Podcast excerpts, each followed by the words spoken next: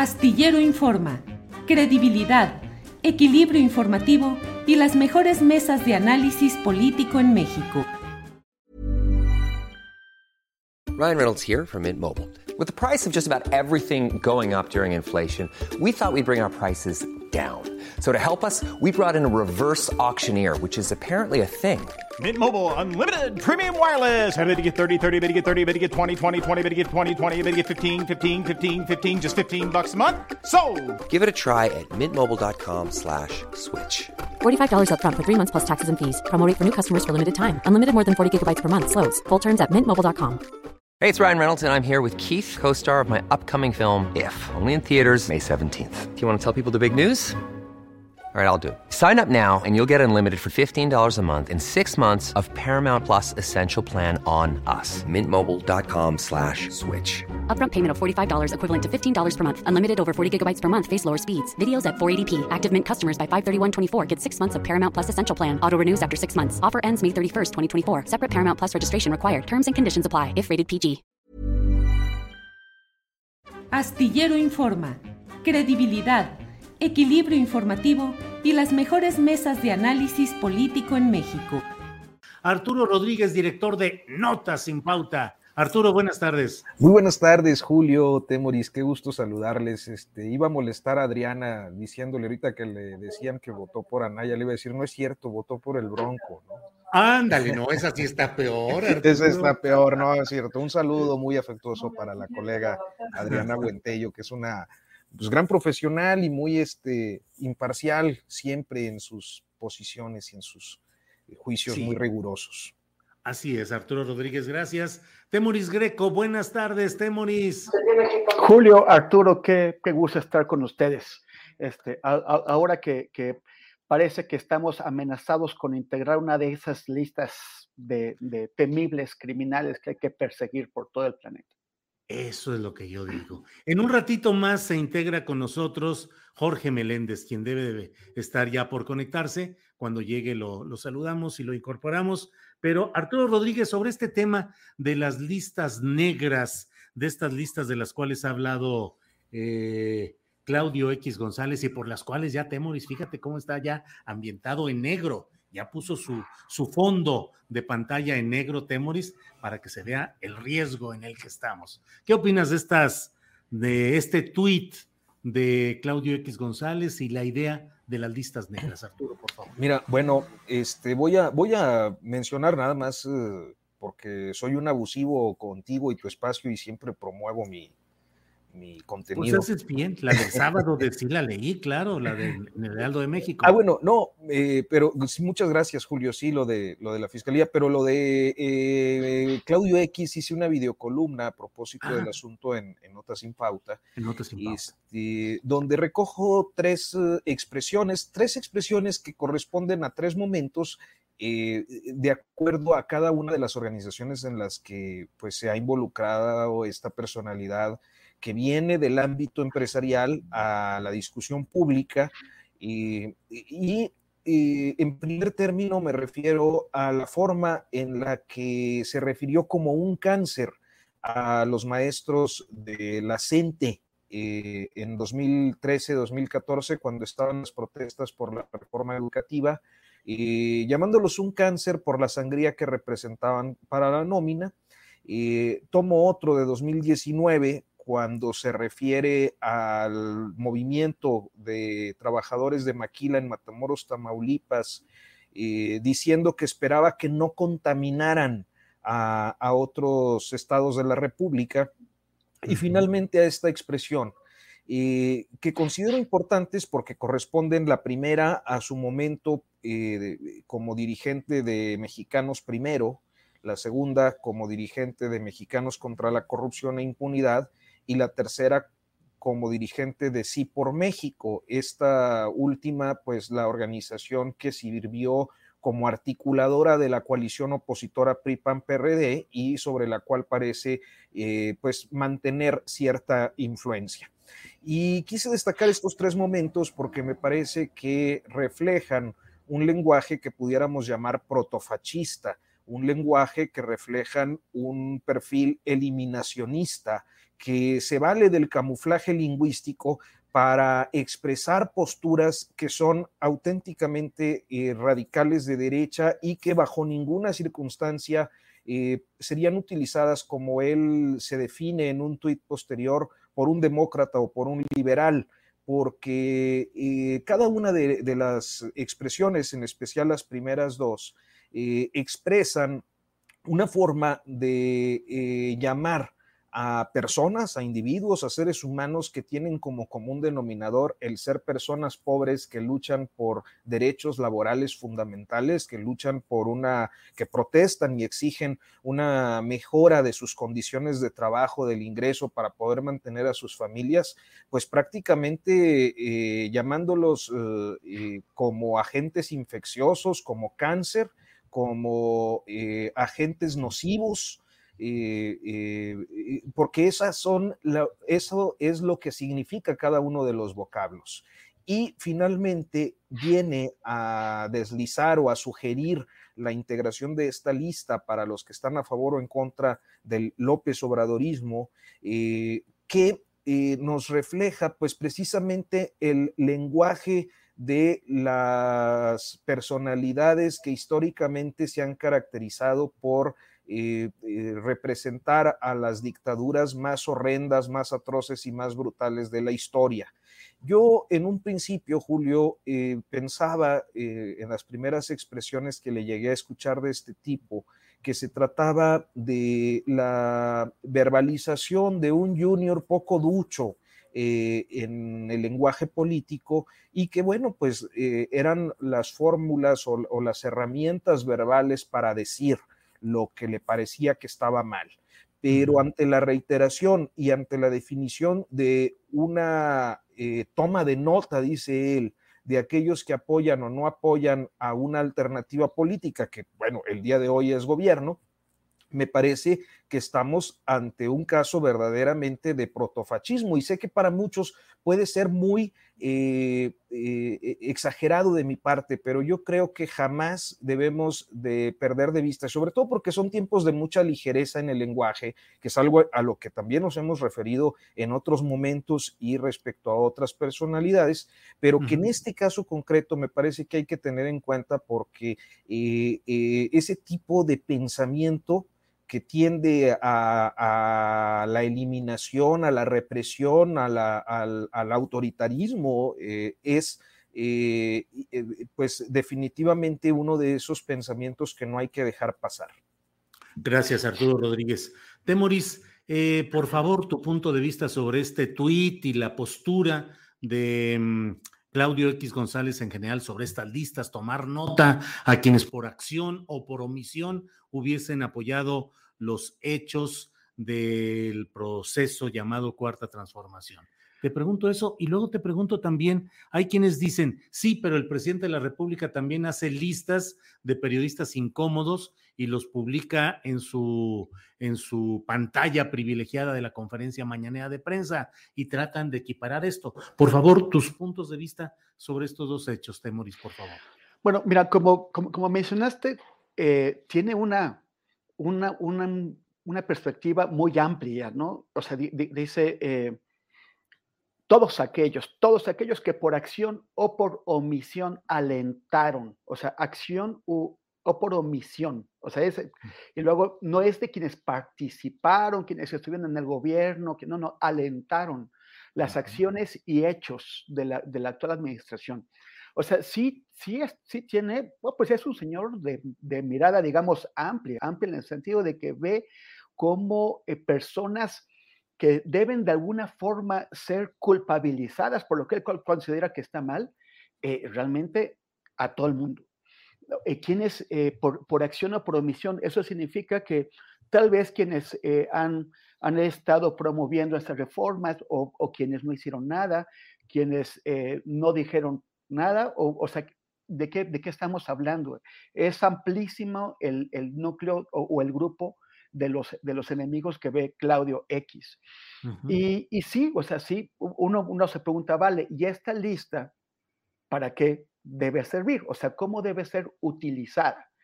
Eh, nada más será su lista eh, eh, para que, para que mm, en las noches en que está triste los vea y diga, ay, qué malos fueron, o es una lista en la que en su concepción eh, deberían estar las, las personas que van a ser de alguna forma represaliadas, que es una postura, vi una, una, una caricatura que, que hicieron hoy, en donde está Claudio X haciendo su lista, pensando en cómo la hicieron, cómo, la hizo Hitler con los judíos, cómo la hizo Franco con los, con los, socialistas, cómo la hizo, o con los republicanos, cómo la hizo Pinochet con los socialistas.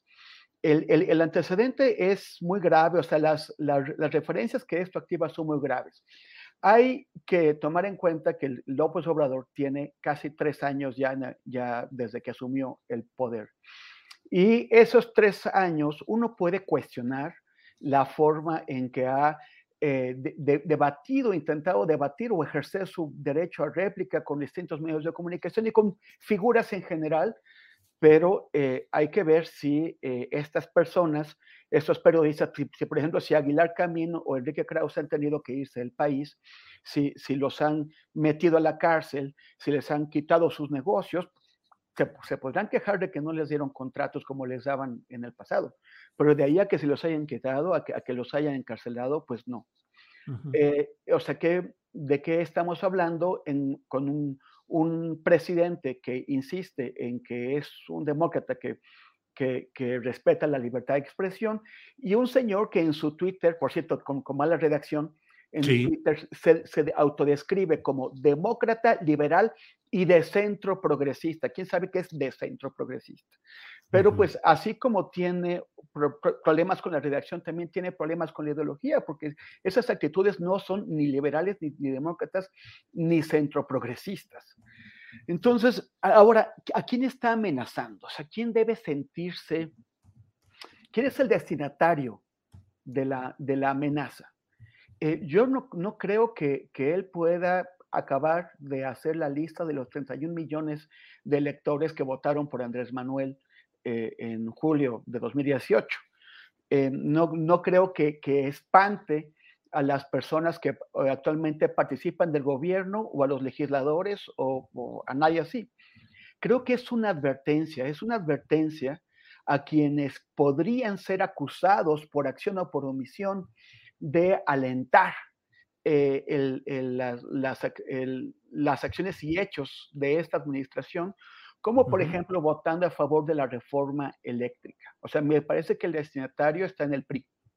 Y lo que está diciendo es, si ustedes se nos salen del huacal y van, y, van a, votar por esta reforma eléctrica, entonces serán considerados perseguibles, serán considerados acusables cuando ellos lleguen eh, al poder.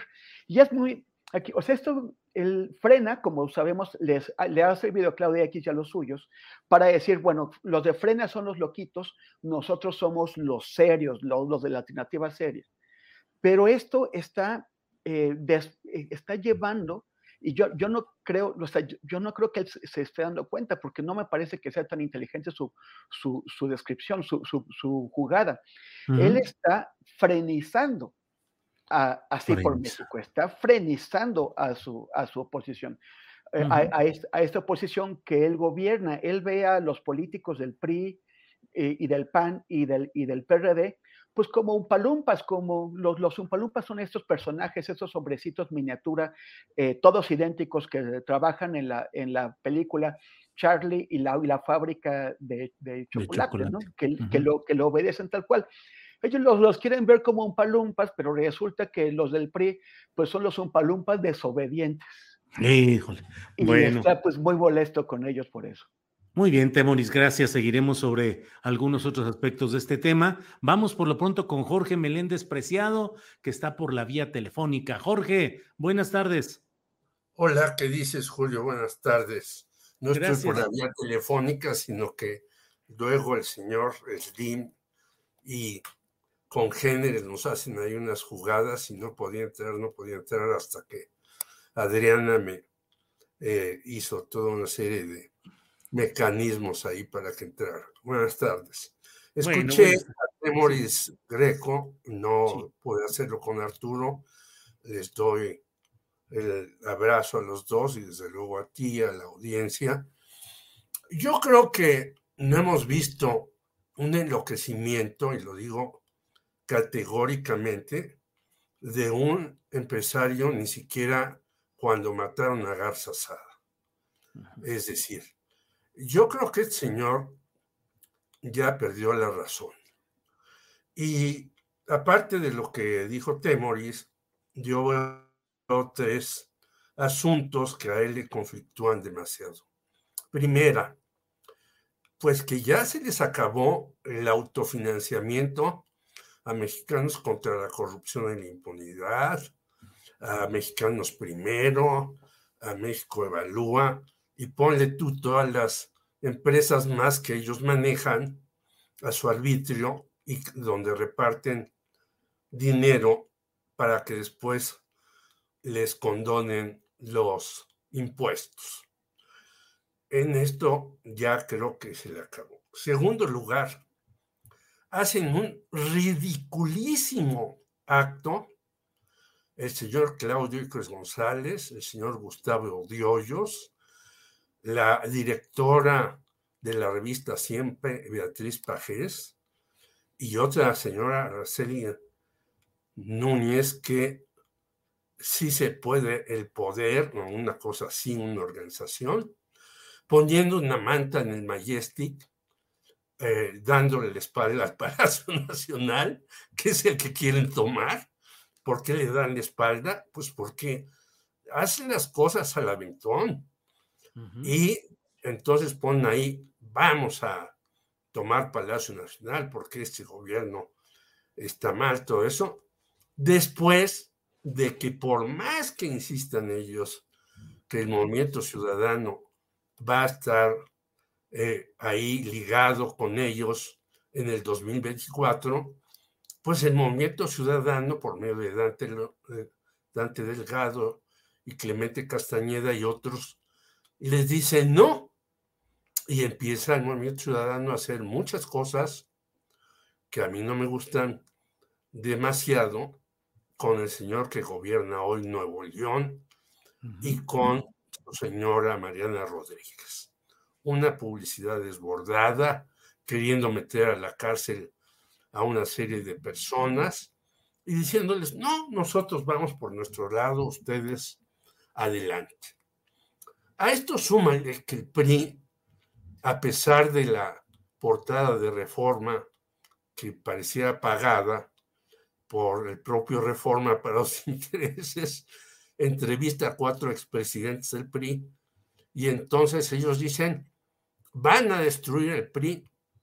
Y Manlio Fabio Beltrones no tiene vergüenza cuando es el presidente del PRI que más gubernaturas ha perdido en la historia 7 de 12.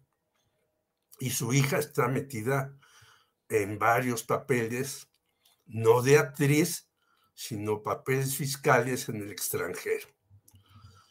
Y finalmente, el PRD que ha resultado, ah, caray, según Chucho Ortega, escrito por Marta Naya, socialdemócrata, pero ligado a los empresarios para hacer esa socialdemocracia, pierde su registro en Chiapas. Entonces, esto nos muestra que estos cuates pues no saben ni cómo van ni a dónde van. Y ya para rematar, el New York Times saca una encuesta de una organización mundial de encuestas, según esto. Yo no creo mucho en estas cosas, las pongo siempre en duda, pero las saca y le dice, el segundo presidente más popular después del hindú es López Obrador con 65%. Tres datos muy precisos de por qué este señor, pues, ¿qué quiere hacer? Lo que me han dicho algunos amigos muy diversos, incluso contrarios a López Obrador, que me apunten en la lista con López Obrador si este cuate va a hacer listas. Pues porque las listas que hace son muy malas. Entonces, hasta los contrarios a López Obrador ya dicen que me apunten en la lista del observador, porque no es posible que un empresario nos amenace no a estos cuatro que estamos aquí y a muchos más, sino a todo mundo. Pues de qué se trata? ¿Son iniciativa privada? ¿Son empresarios? ¿O son privados sin iniciativa? Y son presarios, presarios de ellos mismos. Esa es mi pregunta. Gracias, Jorge. Muchas gracias, Jorge Meléndez. Eh, Arturo Rodríguez. Arturo, mm, el tema de Rosario Robles. Eh, ayer, entre ayer y hoy ha habido entrevistas en diferentes medios eh, periodísticos en los cuales Rosario se proclama como presa política, invoca una venganza política en su contra, dice que no va a denunciar a Peña Nieto y a Luis Videgaray porque no tiene elementos para acusarlos de nada. Y bueno, pues se da todo este esquema. ¿Qué, has, eh, ¿qué ves, qué lees, qué encuentras en todo este comportamiento de Rosario Robles en este momento, Arturo?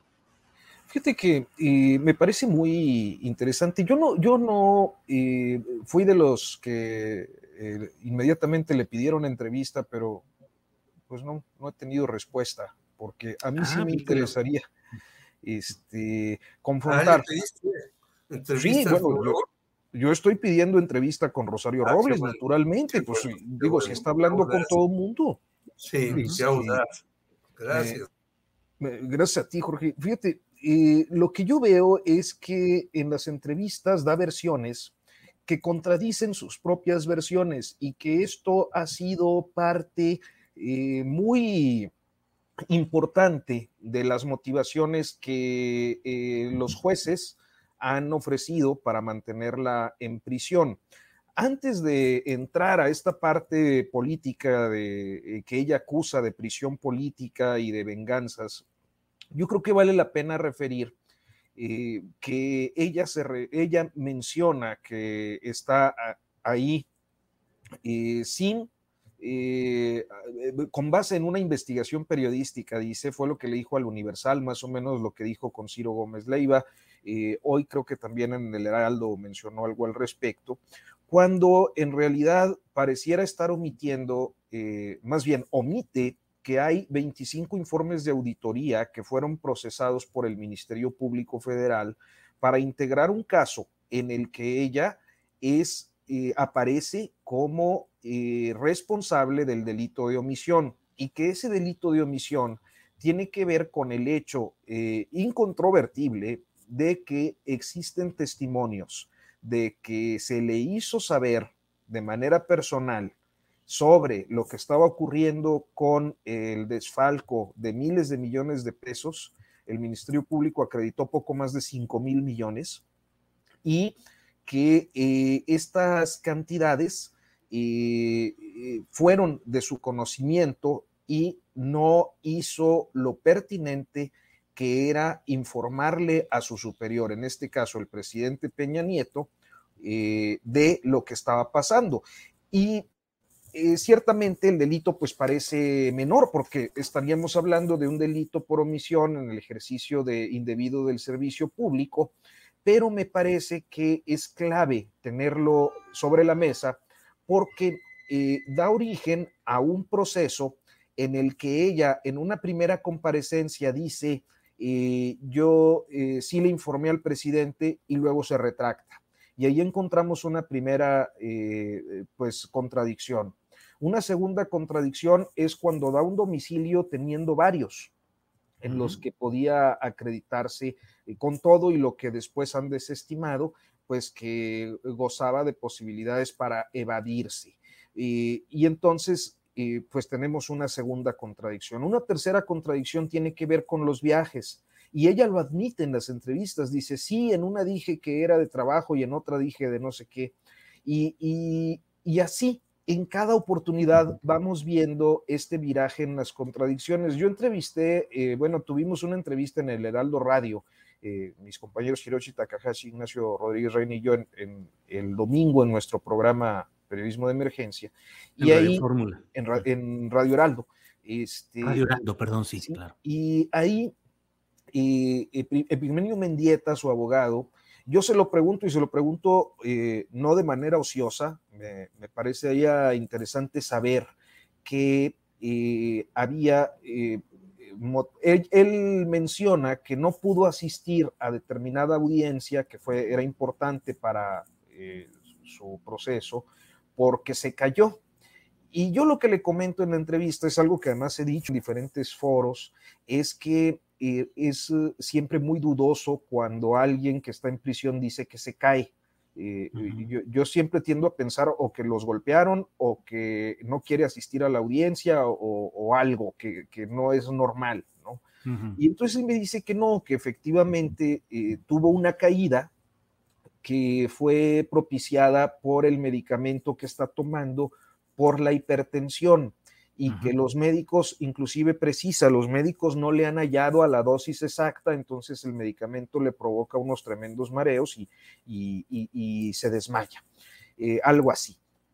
Y luego ella dice que, da otra versión eh, en las entrevistas y dice, que no asistió este, pues por, porque eh, otro malestar. Entonces, estamos ante una narrativa que todo el tiempo está eh, exponiendo contradicciones y que a mí me parece, y ese es mi punto de vista, que cuando se concatenan tantas contradicciones eh, en una personalidad que está siendo sometida al escrutinio judicial, no es extraño que el juzgador diga que se quede, o sea, no, sé qué es lo que me está diciendo eh, que, sea verdad y qué es lo que me está diciendo que sea mentira, como para yo poder tener los elementos de decir, bueno, pues que se vaya a su casa y que allá siga el proceso.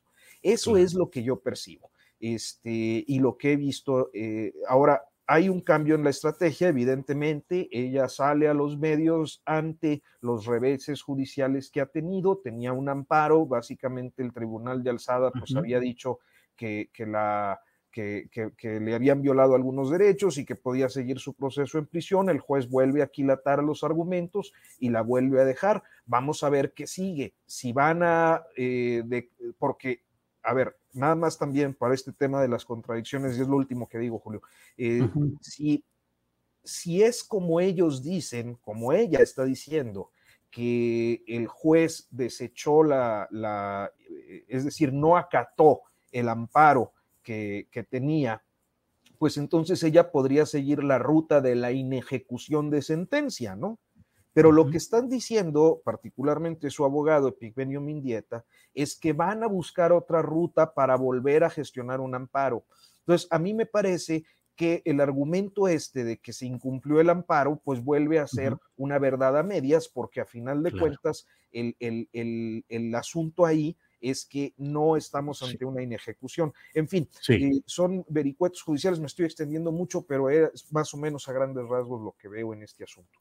Gracias, Arturo Rodríguez. Temoris Greco, ¿cómo ves este tema de Rosario Robles, sus declaraciones, su postura eh, mediática y su realidad judicial? Temoris, por favor.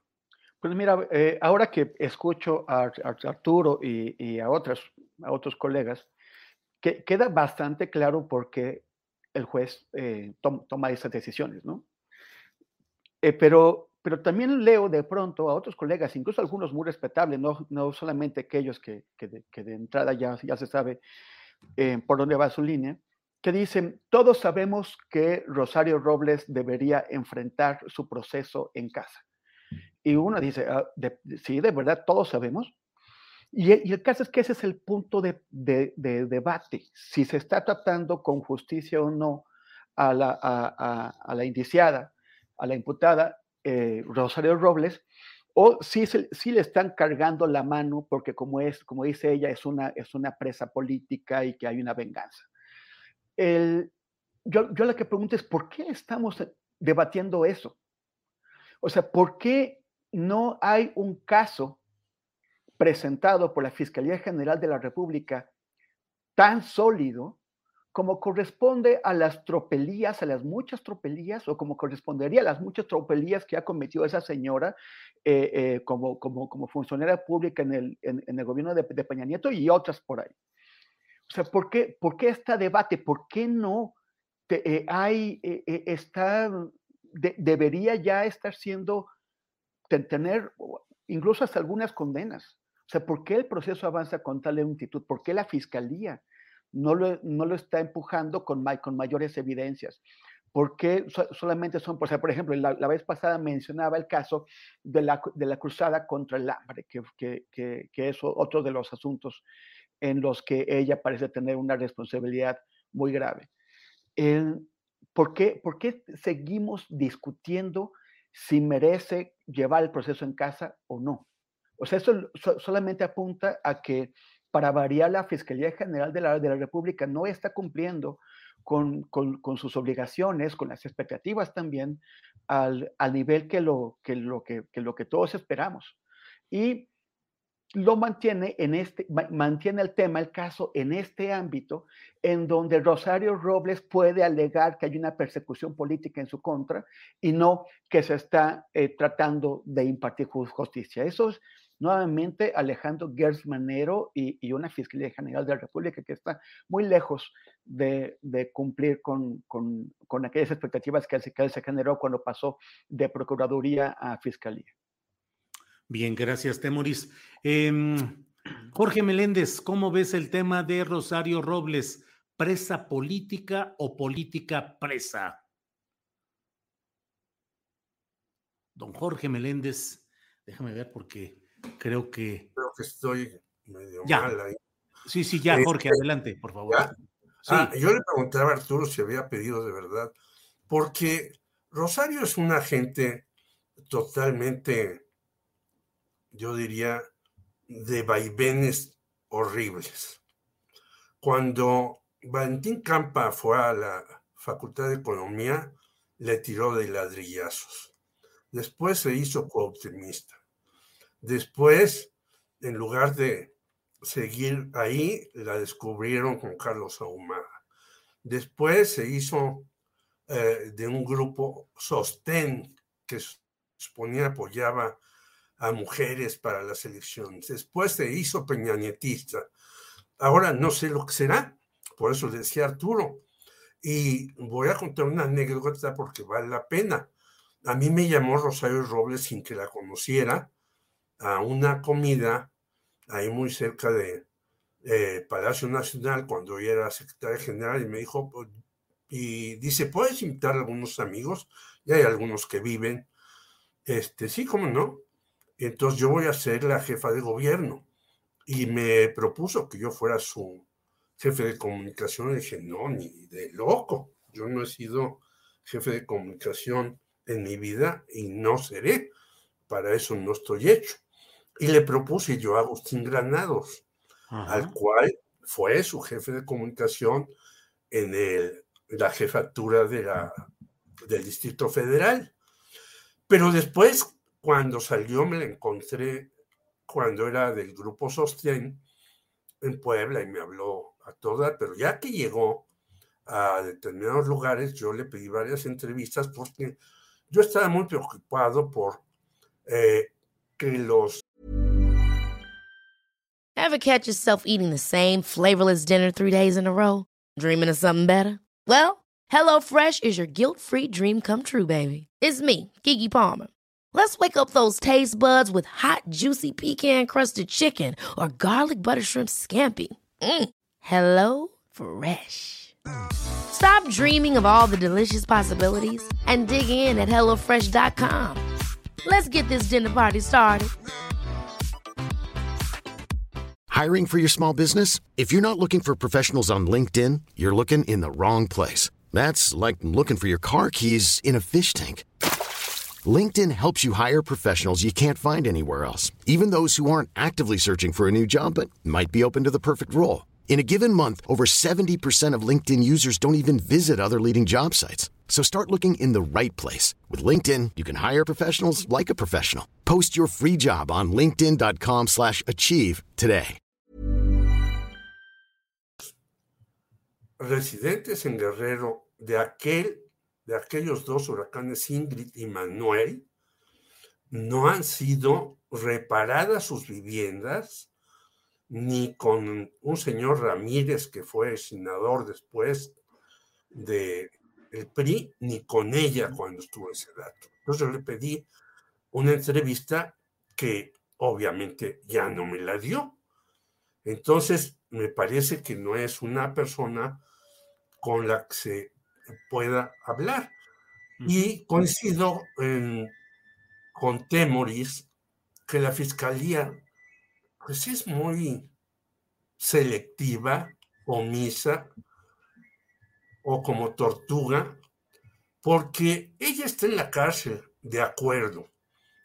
Pero ¿por qué no está en la cárcel Emilio Cebadúa, su oficial mayor? ¿Por qué no está en la cárcel Ramón Sosamont Herrera Moro, su casi hermano, con quien tenía unas radiodifusoras en Guerrero de la Organización Editorial Mexicana, cuando ellos salieron del PRD después del caso Ahumada? Pues yo no lo entiendo. ¿Por qué ella sí y los otros no? criterio de oportunidad? Pues no, porque el criterio de oportunidad es que tú denuncies a los de arriba, no a los de abajo. Si los de abajo también cometieron tropelías, ahora en la línea 2 del metro, pues hay como 12 apuntados ahí. Entonces yo creo que la señora Robles, y termino también, que parece anécdota, pero lo sé de muy buena fuente.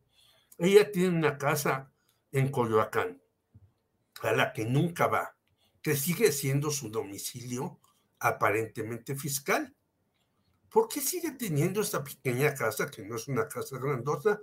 Porque ella vivía en reforma, en una de estas torres nuevas pagadas por quién. Reforma 222. Así es, por erario, por otras cuestiones. Entonces, yo creo que no puede ahora la señora Rosario Robles decir que se han ensañado con ella, si ella se ha ensañado con todos los demás, y si hay las contradicciones que dice Arturo Rodríguez. Y termino, no por darte un cebollazo, que lean tu artículo de hoy, viendo otras de las grandes contradicciones que hay en esta señora, que bien la señalaba Arturo Rodríguez, y que nos parece que no puede decirse presa política si ella no tiene nada de hacer política en contra de quién, al contrario, a favor de un señor que se esconde detrás de su novia en Roma, a favor de un señor que se pone pelucas para ir a comer a restaurantes. Bueno, pues eso es increíble que alguien diga que es una presa política de un régimen. Gracias. Al contrario, Jorge, gracias. Eh, Arturo Rodríguez, otro tema pues importante en la polémica y que el presidente hoy es el cuarto día consecutivo, claro, eh, fue jueves, viernes, lunes y martes, eh, con el descanso de sábado y domingo, en que el presidente López Obrador aborda el tema de la UNAM en una polémica fuerte, señalando que la UNAM se ha derechizado, que han avanzado las posiciones de conservadoras y neoliberales en esa, la máxima casa de estudios. ¿Qué opinas de este episodio? Arturo Rodríguez, por favor. Mira, eh, me parece que hay eh, un punto eh, en el que uno tiene que diferenciar a una amplísima comunidad universitaria compuesta por un alumnado muy crítico, y muy participativo políticamente y auténticamente de izquierda, aunque esta no se exprese en una izquierda partidista como al presidente le gustaría seguramente, y, ni necesariamente con su administración. Y me parece que hay también una cúpula que históricamente eh, ha sido proclive a algunas posiciones, mm, cuando menos eh, poco progresistas, eh, que ciertamente hay una élite en la UNAM que se refleja a través de sus institutos, que los rectores pues corresponden también a una élite política que quizás no con las mismas características de los cacicazgos como el de la Universidad de Hidalgo o de la Universidad de Guadalajara, eh, pues tiene también eh, algunas hegemonías, quizás más al viejo estilo priista de, de imperios temporales, pero que a final de cuentas es una élite, es un grupo político que en su relación con los presidentes de la República suele privilegiar algunas personalidades creándoles institutos, creándoles centros y haciendo política desde la propia universidad.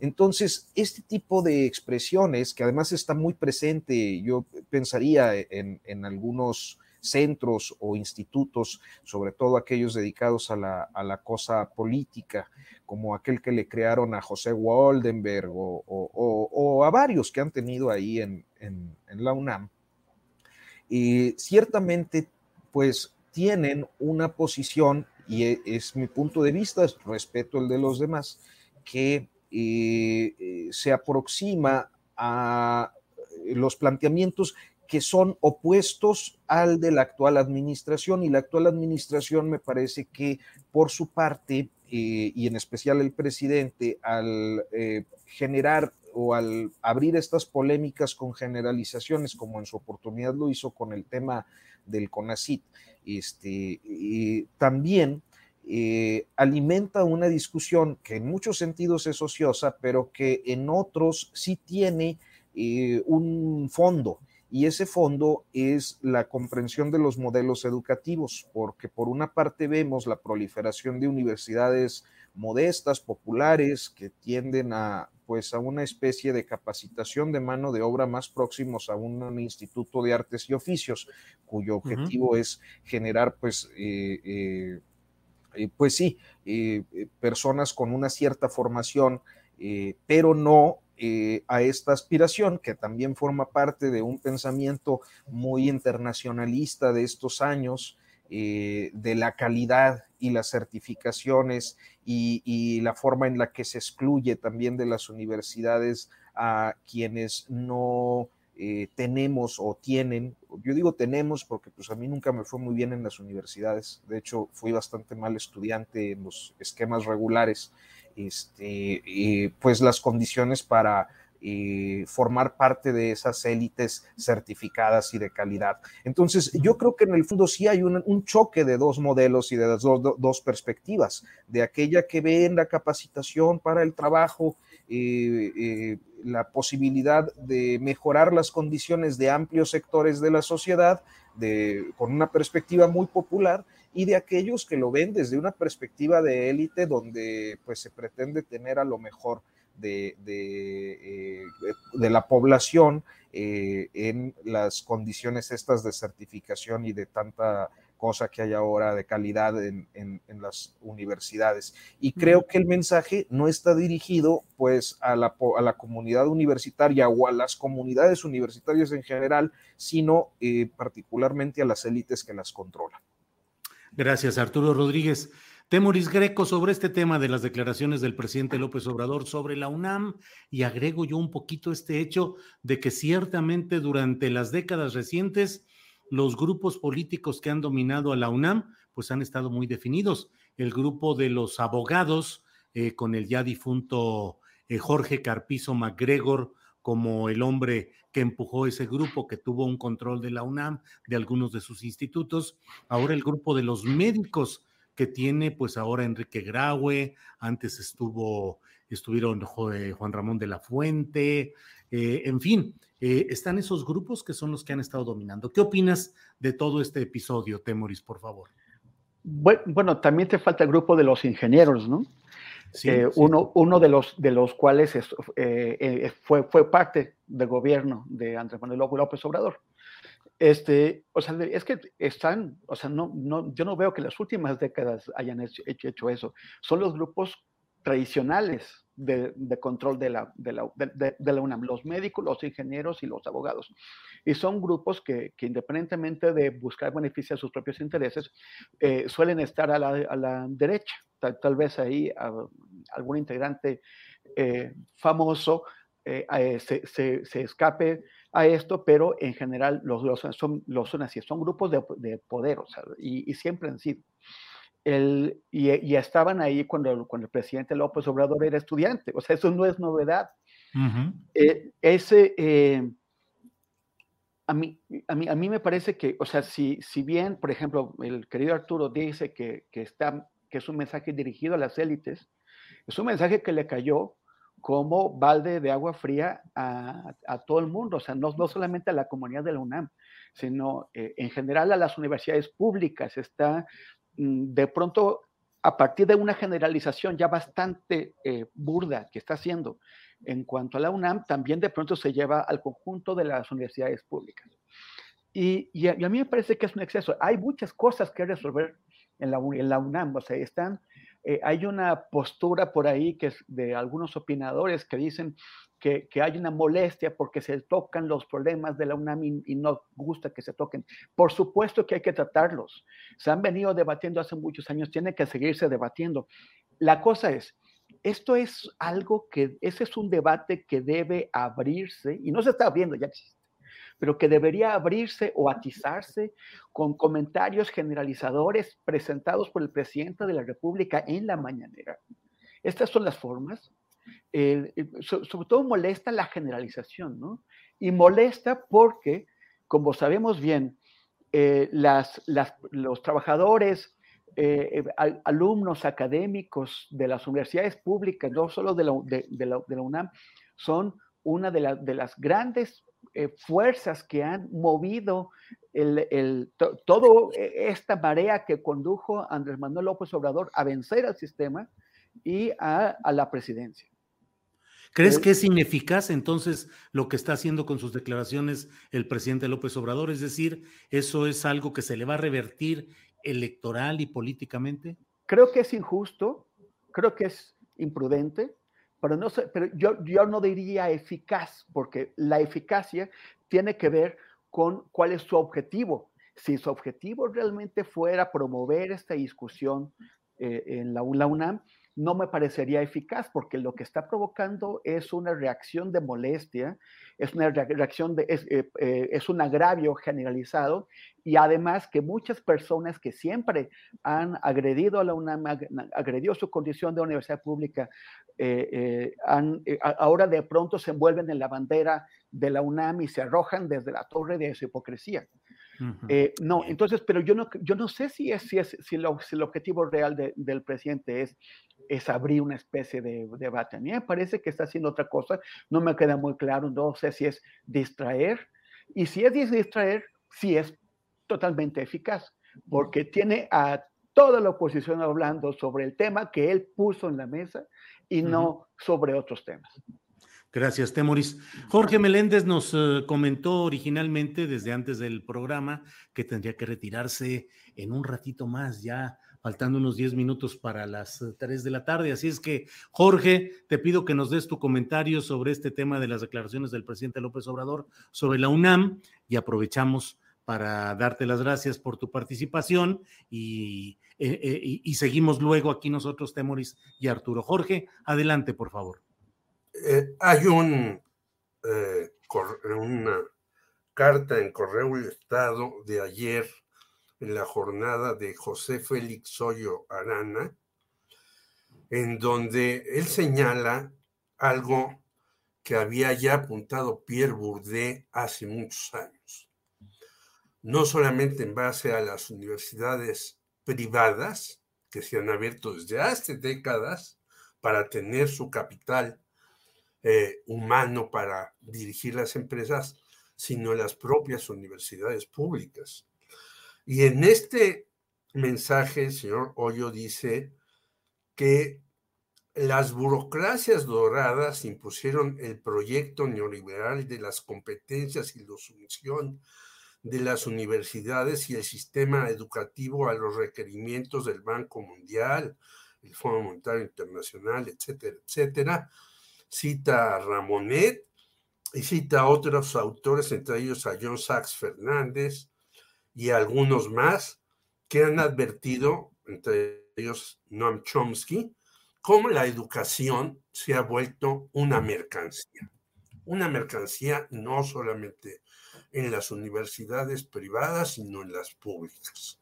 Pongo el caso de un adjunto mío, hizo junto con 150 una eh, que concursaron para una plaza en un periódico, quedaron seis elegidos con un salario de 8 mil pesos mensuales. Ese es el, el nivel que hay de pago y 8 mil a veces es alto en los medios porque algunos periodistas les pagan menos, 5 y 6. Hay que decir que a los profesores universitarios de horario ganamos entre 1.500, 1.600 a 4.500 pesos y somos casi el 80% de los profesores universitarios. Muchos sin plaza fija. Cada semestre hay que renovar contrato y demás. Doy estos datos porque, en efecto, creo que hay un proceso en las universidades de una cúpula. Hace rato hablaban y se han repartido los médicos en los últimos años. Bueno, tuvo un ingeniero que fue para mí el mejor rector, Javier Barrosierra, desde luego. Pero los médicos en los últimos años, entre Juan Ramón de la Fuente, que ya le respondió a su manera al observador, José Narro, que era priista y estuvo ocho años, que encabezó un congreso universitario y no llevó a cabo ninguna de las cosas que propuso. Y ahora el señor Enrique Grau, ya llevamos casi 30, eh, no, veintitantos años de médicos. Digo que no hay otros personajes, filósofos, historiadores, economistas, científicos que puedan ser rectores, nada más de un solo bando. Y yo creo que el debate es importantísimo en la universidad. Tenemos un sindicato que ha sido charrificado, desde Baristo Pérez Arriola, que decían de Baristo Pérez Charriola, hasta el actual Arturo Rodríguez, que son los charros. Tenemos una asociación. Otro Arturo Rodríguez, Arturo. No, malo, no es Arturo. No, tú, no tú. Este, tenemos una señora de la PAUNAM que tiene un consorcio mercantil de restaurantes por parte de la universidad que no paga impuestos. Si tú vas a una comida y sacas tus RFC para tener, dicen aquí no se la recibimos. Si quiere usted pagar, pague en tarjeta o efectivo, pero no le damos un comprobante de impuestos. No es posible que las universidades sigan manejándose así. Es decir, ya no hablemos de el señor Sosa Castellán que está en la cárcel, no hablemos del clan Padilla en Guadalajara, no hablemos de la mafia veracruzana, etc. Que hay necesidad de un cambio, lo hay. Ahora, yo no creo que tampoco el señor observador sea tan puntual en lo que dice. Nosotros en 1968 abrimos el Seminario del Capital en la Escuela Nacional de Economía, antes facultad con la señora Ifigenia, a la cual el señor presidente no fue a su medalla Belisario Domínguez, pero la recibe casi abrazándola y besándola y demás. No, lo que hay que democratizar son las universidades. Hay que quitar estos que llamaban antes pilones, pero que son ganancias fabulosas. Un profesor de tiempo completo en la Universidad Nacional Autónoma de México puede llegar a ganar hasta 130 o 140 mil pesos mensuales. ¿Cómo es posible que ese grupo y el de medio tiempo tengan unos salarios altísimos? ¿Qué va a pasar los, con los que se van a jubilar en la universidad? ¿Van a vivir con cuatro mil pesos mensuales? Es decir, hay mucha tela de dónde cortar, pero yo creo que en efecto, el golpe que dio López Obrador, como algunos que da, lo hizo sin precisar cosas. Yo creo que sí hay que tomar la palabra para que haya un debate universitario muy serio, contundente contundente y sólido para que existan otras escuelas, no como dice Arturo Rodríguez, que está aquí con nosotros, no aquel señor del sindicato. Agustín se llama el otro, Agustín, Rodríguez. yo los me equivoqué, tienes razón. Charrustín le dicen. Sí, Charrustín. Entonces, disculpa Arturo Rodríguez por, confundirte en el nombre. Pero sí de abrir ese debate para tener unas mejores universidades y no escuelas patito como ahora se están abriendo. Abramos 100 universidades. Pues es muy difícil si no hay, y con esto termino, el presupuesto. Si el presupuesto a la universidad y a los demás centros de educación se está recorte, recorte, recorte, como en la cultura, pues no se pueden hacer las cosas en las universidades y no se pueden exigir que hayan diferentes circunstancias. Gracias, buenas tardes, nos vemos en la próxima y disculpen ustedes que me retire. Hasta luego. Que te vaya muy bien, Jorge. Adiós.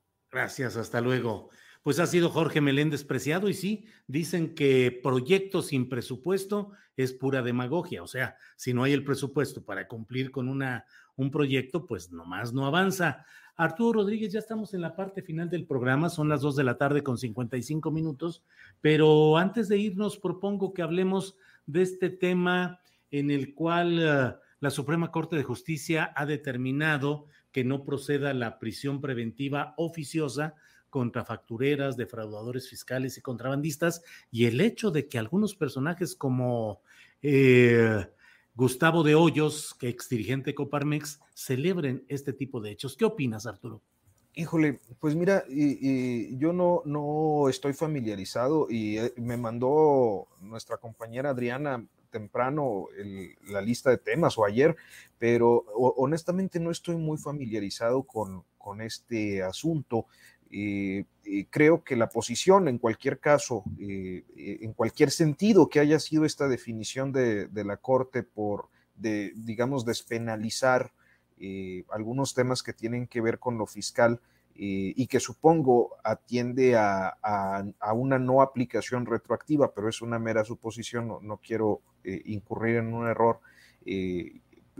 pero me parece que la posición de Gustavo es eh, pues muy consecuente con lo que un amplio sector del empresariado y especialmente de la Coparmex ha venido demandando, porque a ellos no les, no les gusta la idea de que se haya acabado con el outsourcing, las factureras les resultaban particularmente cómodas, pues ¿para qué? Pues para para la violación de derechos laborales. Y perdón, pero así como ellos tienen una perspectiva patronal, pues yo siempre la voy a tener eh, eh, en el otro extremo, en el de los trabajadores, porque a final de cuentas son los esquemas que estuvieron precarizando las condiciones de trabajo y que han eh, generado que varias generaciones en este país pues carezcan de, un futuro y, de una serie de prestaciones y servicios que eh, pues el día de hoy pareciera yo cuando a veces platico con muchachos eh, centennials o, ya los más maduritos millennials que ya no son ya no son tan jóvenes como ellos creen y me llama mucho la atención que ni siquiera consideran en sus esquemas de vida la seguridad social y la jubilación porque son derechos cancelados. Entonces, eh, no me sorprende que alguien como Gustavo de Hoyos pues defienda eh, esta por lo pronto despenalización eh, de la que ya nos, nos has o, sobre la que nos has puesto el día de hoy la rola Julio para que la batiemos. Muy bien, Arturo. Eh, Greco, pues sobre este tema, que es un tema que sí requiere, eh, digamos, eh, los tecnicismos y todo lo que implica una decisión de la Suprema Corte. ¿Qué te parece este tema o quieres abordar otro, Temoris, ya en esta parte final de nuestro programa? Bueno, em, a mí me, parece que siempre, siempre es injusta la forma en que se plantean o sea, las leyes cuando se trata de delitos eh, con, con, con alcances eh, económicos menores que se sancionan con gravedad y, delitos con enormes alcances económicos, pero que al ser de cuello blanco se asume que, que no deberían, o sea, que no debería ir a prisión alguien que solamente defraudó cientos de millones y, dejó sin sus ahorros a muchísima gente o, impidió que se distribuyeran adecuadamente los eh, recursos de apoyo a muchísimas personas en situación de, extrema pobreza.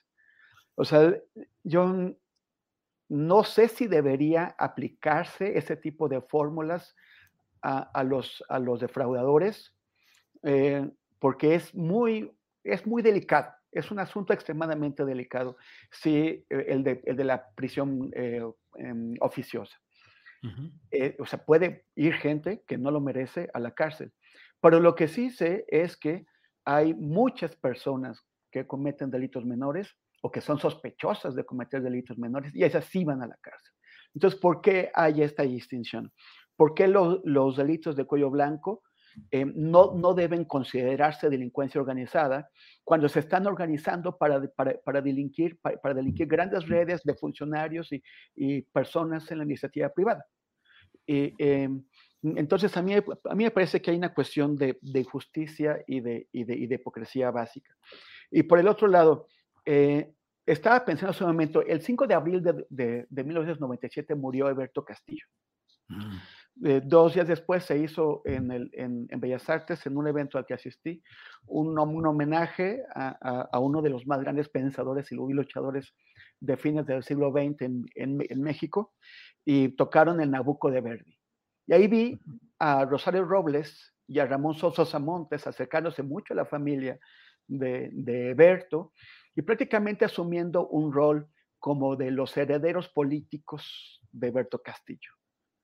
Y, ahora que estoy viendo a toda esa gente eh, en, actos de cinismo, eh, yo, yo, me pregunto qué pensaría Eberto de, haber visto a Rosario y a Ramón involucrados en todo el tema de Ahumada. Y no solamente involucrados en el tema de Ahumada, porque eso todavía ellos pueden alegar que están intentando financiar, eh, aunque, sea, aunque fuera de manera legal, un, proyecto de, izquierda. ¿Qué hubiera dicho Eberto de haberlos visto trabajando e involucrados en, actos de corrupción masiva, mucho, muy superiores a lo de Ahumada, para, eh, para financiar las, campañas electorales del, del peñanetismo, los proyectos del peñanetismo? O sea, sirviendo al PRI. O sea, yo, yo creo, o sea, no sé qué hubiera pensado Eberto, pero seguro le hubiera dado un, el patatus. Y, ya con esto cierro e invitando a todo el mundo, como, como siempre, a seguirnos, ¿no? A, seguirme en redes, Facebook, Instagram, Twitter, con arroba temoris, como, como dice aquí abajo, y también a seguir Notas sin Pauta y a seguir eh, apoyando a Julio Astillero, y también ya que se fue Jorge Meléndez, a seguir eh, Periodistas Unidos, que es el proyecto que él, que él tiene. Muchas gracias, Julio, y muchas gracias, mi querido Arturo, y también Jorge, que no tuve tiempo de saludarlo. Gracias, Temoris, muy amable. Eh, pues eh, Arturo Rodríguez, ya nos vamos. Eh, ¿Alguna recomendación que, que, hay en la agenda siempre cargada y siempre interesante de Notas sin Pauta? Ah, bueno, pues bueno, tenemos hoy la, la videocolumna esta del, de Claudio X y, de lo que yo considero es, un lenguaje exterminacionista. mañana, mañana, hoy por la noche tenemos la mesa sin pauta con nuestros colegas Ernesto Núñez, Jessica Cermeño, Vietnica Batres y Jorge Torres.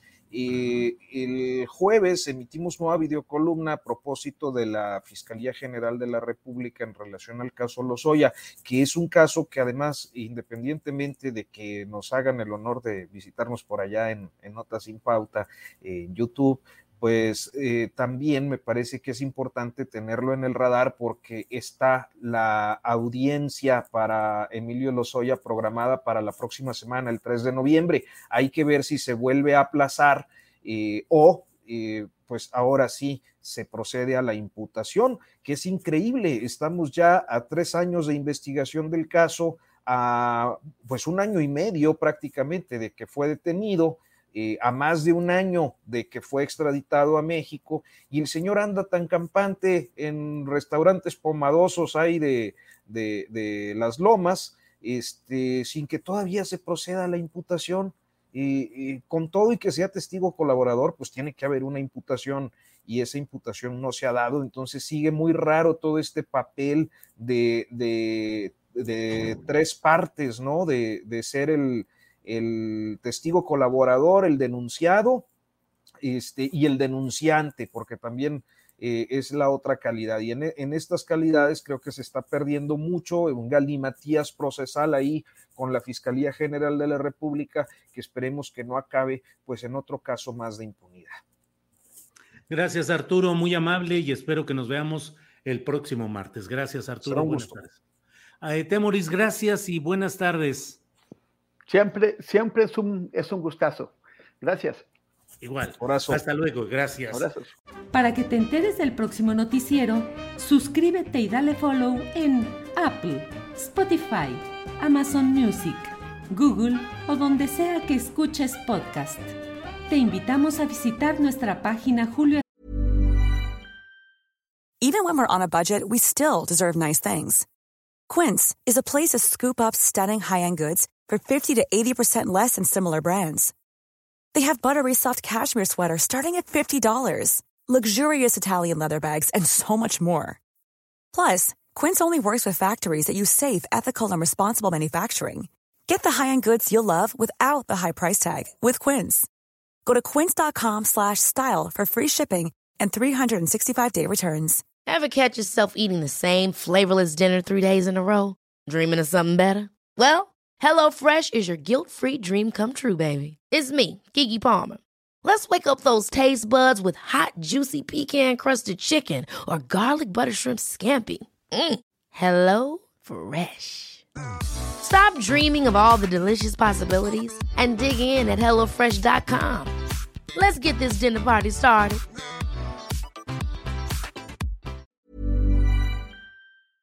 Astillero.com Para que te enteres del próximo noticiero, suscríbete y dale follow en Apple, Spotify, Amazon Music, Google o donde sea que escuches podcast. Te invitamos a visitar nuestra página julioastillero.com.